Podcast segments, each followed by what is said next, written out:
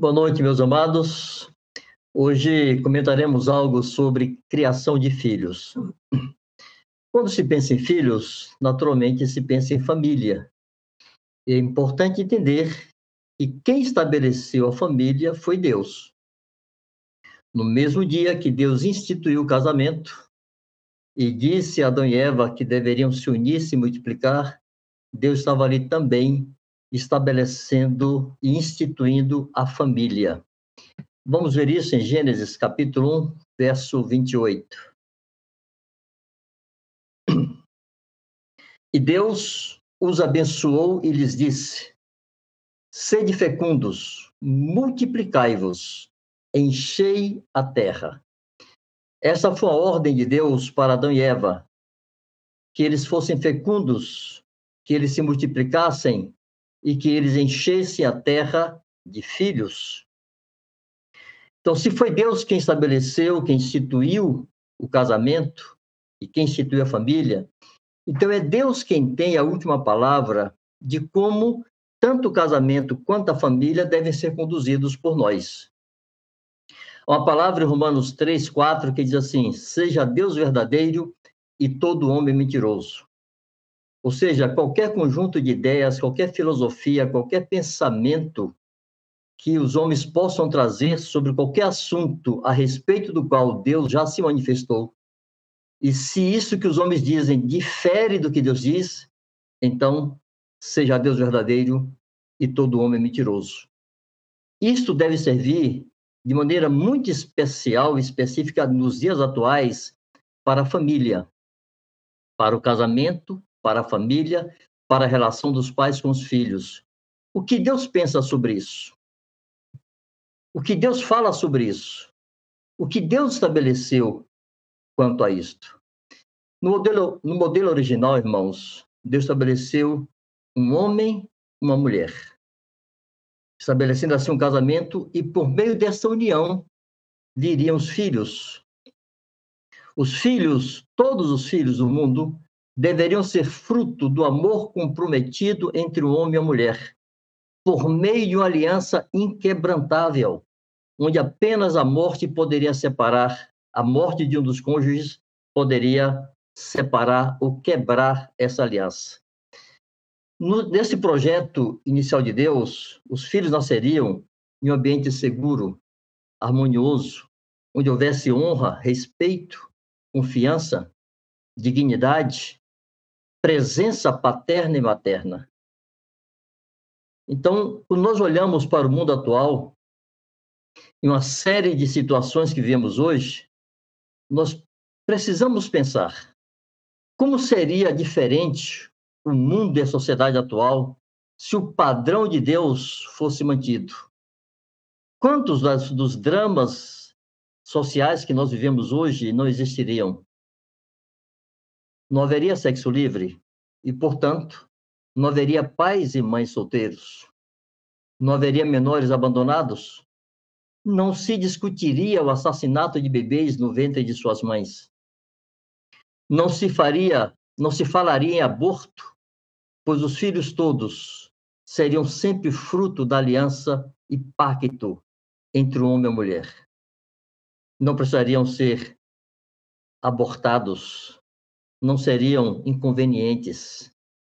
Ao contrário, seriam sempre bem-vindos, serão sempre benditos, serão sempre abençoados, serão sempre queridos, não seriam estorvo.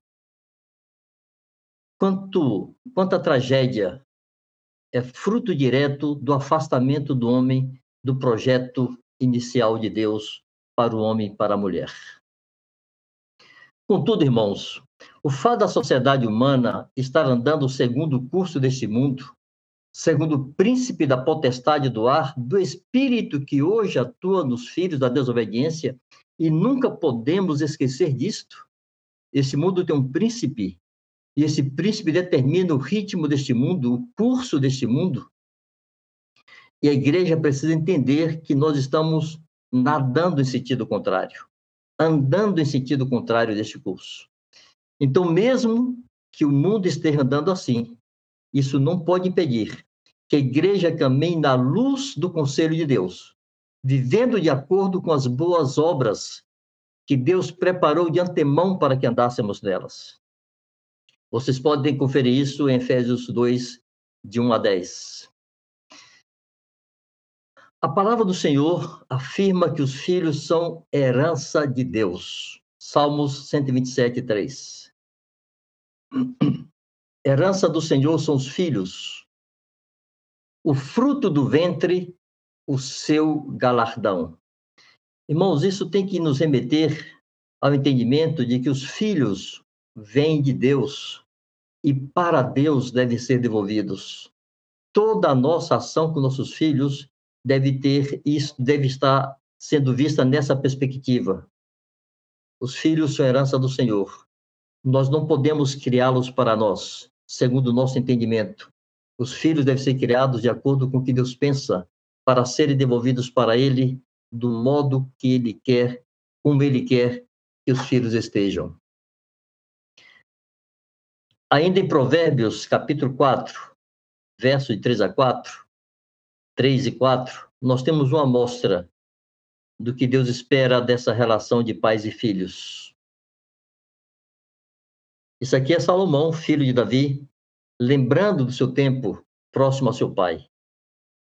Quando eu era filho, em companhia de meu pai, percebam, eu era filho em companhia de meu pai, tenro e único diante de minha mãe. Por favor, sublinhe isto. Companhia de meu pai diante de minha mãe. Então ele me ensinava e me dizia: Retém o teu coração as minhas palavras e guarda os meus mandamentos e vive. Irmãos, nós quisemos destacar esse texto porque fala dessa proximidade dos pais com seus filhos, da necessidade dos pais estarem perto dos seus filhos. Nesse mundo chamado moderno, amados, cada vez mais os governos, sejam eles, eles quais forem, essa inclinação e a tendência do mundo, esse é o curso deste mundo. Cada vez mais os governos criarão leis que restringirão a ação dos pais com seus filhos. Cada, cada vez mais as leis vão exigir que os pais sejam meros supridores de seus filhos. Então, os pais terão a responsabilidade e o dever de suprir moradia, alimento, roupa, educação, saúde, mas cada vez mais será restringido aos pais o direito e o dever de educar, instruir, governar e dirigir seus filhos. Mais do que isso, se está tirando a presença dos pais junto a seus filhos. Percebam como estão se multiplicando as chamadas escolas em tempo integral. O que se pretende com isto? Eu sei que existe um argumento social aceitável que é permitir aos pais que trabalhem, pais e mães, e seus filhos estejam guardados e protegidos nas escolas.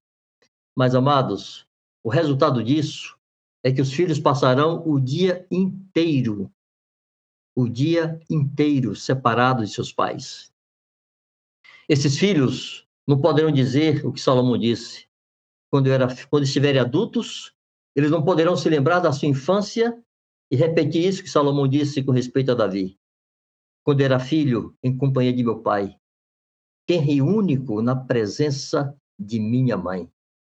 Essas crianças estão condenadas a viverem separados de seus pais. Uma criança que passe manhã e tarde em uma escola não voltará sequer com ânimo físico e emocional para ter qualquer conversa, qualquer trato com seus pais. Estarão cansados fisicamente, cansados psiquicamente, emocionalmente e com a mente cheia de informações contrárias ao conselho de Deus. Isto faz parte do conselho dos ímpios.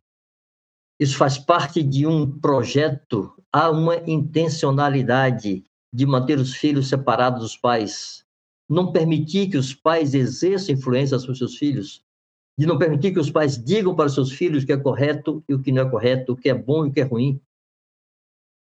Mas Deus convoca você, pai e mãe, a garantir que seu filho, quando cresça, ele possa dizer: quando eu era filho, em companhia de meu pai, tenro e único, na presença de minha mãe.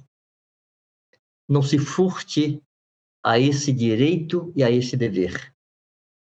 Volte para Deus, questione-se, vocês, casais, pais, pai e mãe. O que estamos fazendo com nossos filhos com respeito a isto?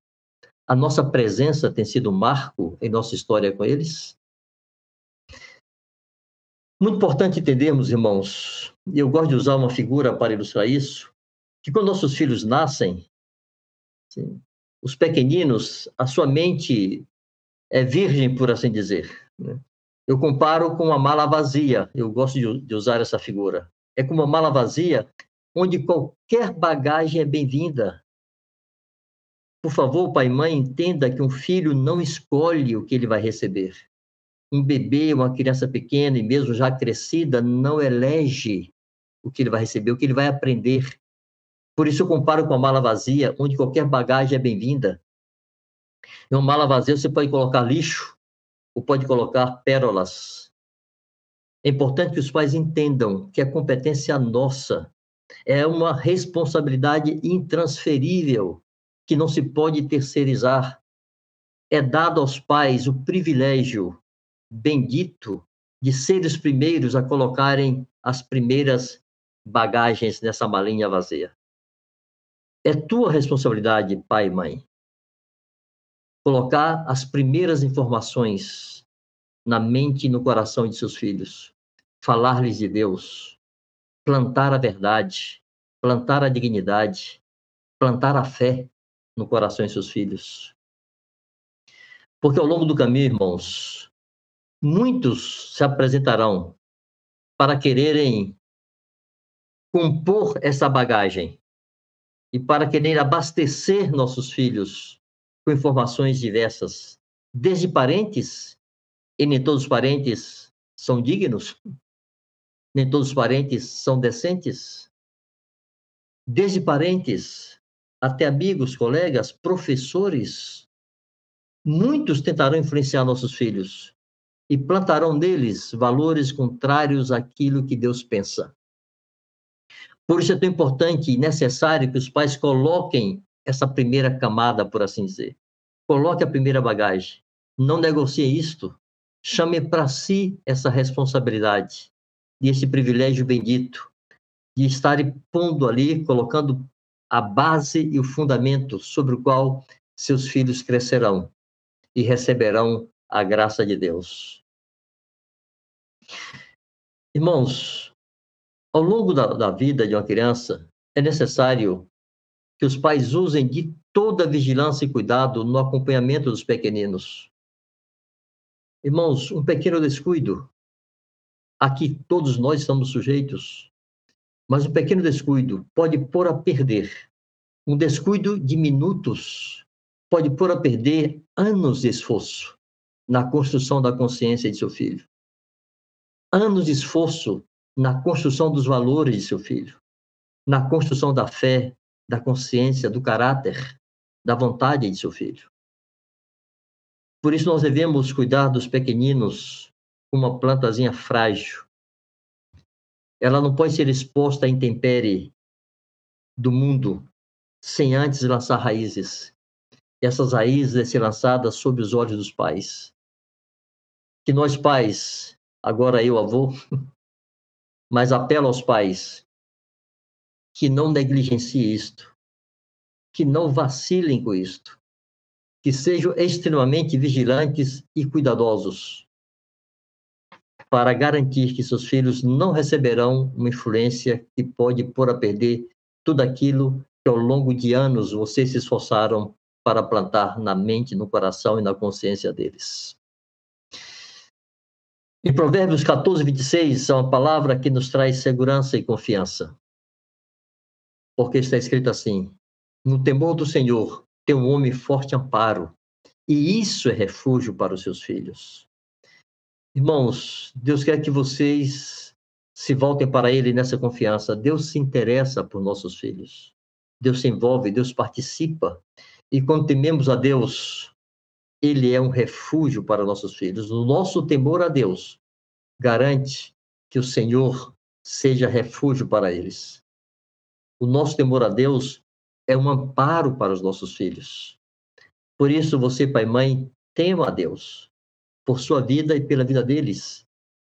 Desenvolva aquela atitude que Jesus desenvolveu com respeito aos seus discípulos, quando disse: Em favor deles me santifico. Santifique-se em favor de seus filhos. Separe-se para Deus a favor de seus filhos. Sejam santos por causa de seus filhos. Temam a Deus por causa de seus filhos. Por causa do Senhor e por causa dos seus filhos.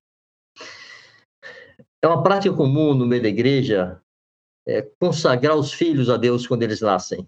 Acho que todos já tiveram oportunidade de presenciarem isto, e quase todos nós fizemos isto, né? Aqueles cujos filhos nasceram no meio da igreja, em um dia do encontro da igreja, levar nossos filhos e apresentá-los a Deus e consagrá-los a Deus e orarmos por eles junto com a igreja.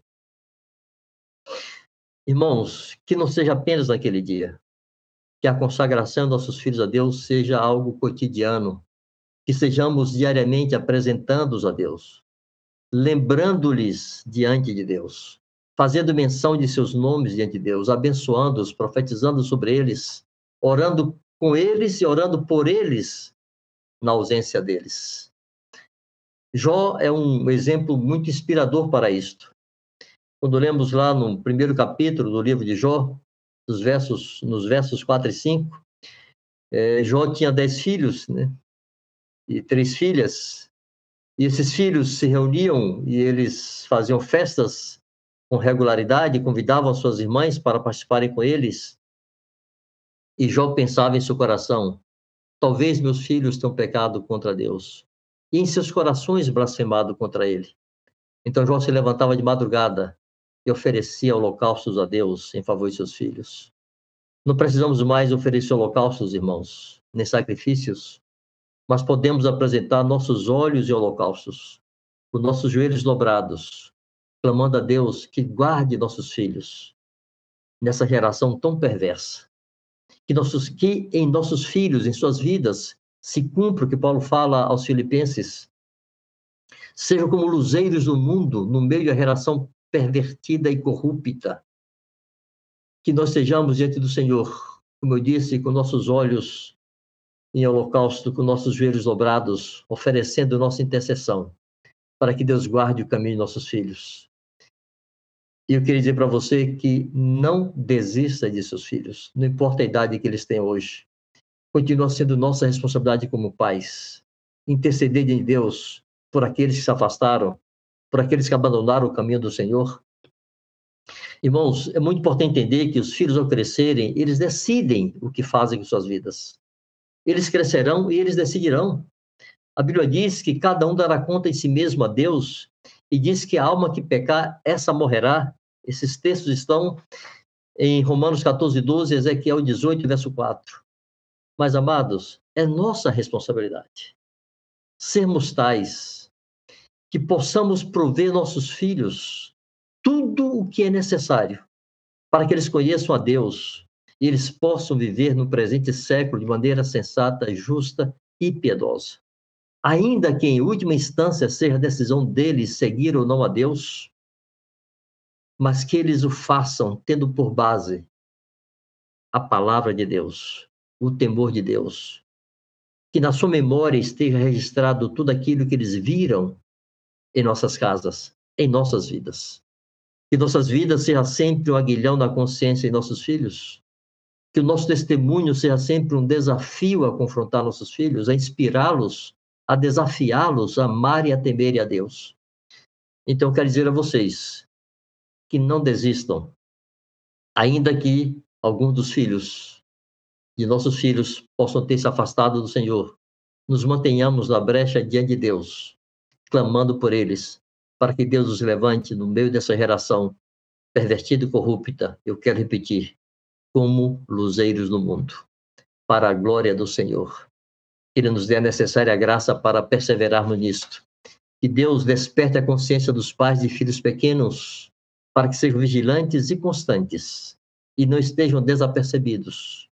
e percebam, estejam atentos ao risco que seus filhos correm hoje com toda a influência maligna que está sobre esse mundo, com tantas formas de influenciar a mente e a consciência de nossos filhos.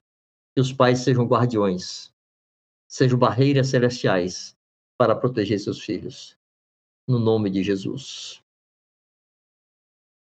Pois bem, amados, vamos então ao considerar atentamente algumas perguntas que nos ajudarão a fixar esse ensino. Me... Desculpe. Primeira pergunta. Quanto à criação de seus filhos, você está seguindo o conselho de Deus ou do mundo? Converse entre si, entre vocês, pais e mães, os casais. Conversem seriamente e se façam a pergunta: o que está orientando a nossa criação, a criação de nossos filhos, a nossa educação aos nossos filhos? O conselho de Deus ou o conselho do mundo? Segunda pergunta. Qual tem sido a sua fonte de consulta para criar e educar seus filhos? A palavra de Deus ou influenciadores digitais? Está virando moda, irmãos. Há influenciador digital para tudo neste mundo, inclusive sobre criação de filhos. E muitos deles são pessoas que você não conhece. Então, confira se tudo que você ouve, se tudo que você vê está de acordo com a palavra de Deus. E se lembre, seja Deus verdadeiro, todo homem mentiroso. Terceira pergunta. Como seria o mundo e a sociedade se o padrão de Deus para a criação dos filhos fosse mantido? Isso se cumpra na criação de nossos próprios filhos. Nossos filhos não façam parte dessa estatística louca que hoje caracteriza o mundo com tantas tragédias e tantos dramas. Nossos filhos façam parte da solução e não do problema do mundo. Quarta pergunta. Por que devemos usar de toda vigilância e cuidado no acompanhamento dos pequeninos? Lembrar que um pequeno vacilo pode ser trágico. Toda vigilância e todo cuidado. Quinto, quinta pergunta. No que se resume a responsabilidade dos pais? Graças a Deus,